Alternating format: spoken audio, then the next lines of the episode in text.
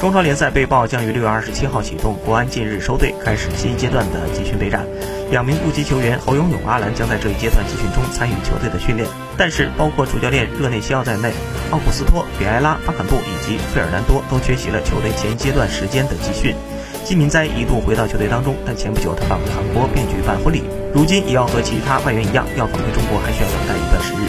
另外，新赛季开始后，工体还有可能面临着改造的情况。如果真不等外援外教回归就开赛，在几支具有争冠实力的球队当中，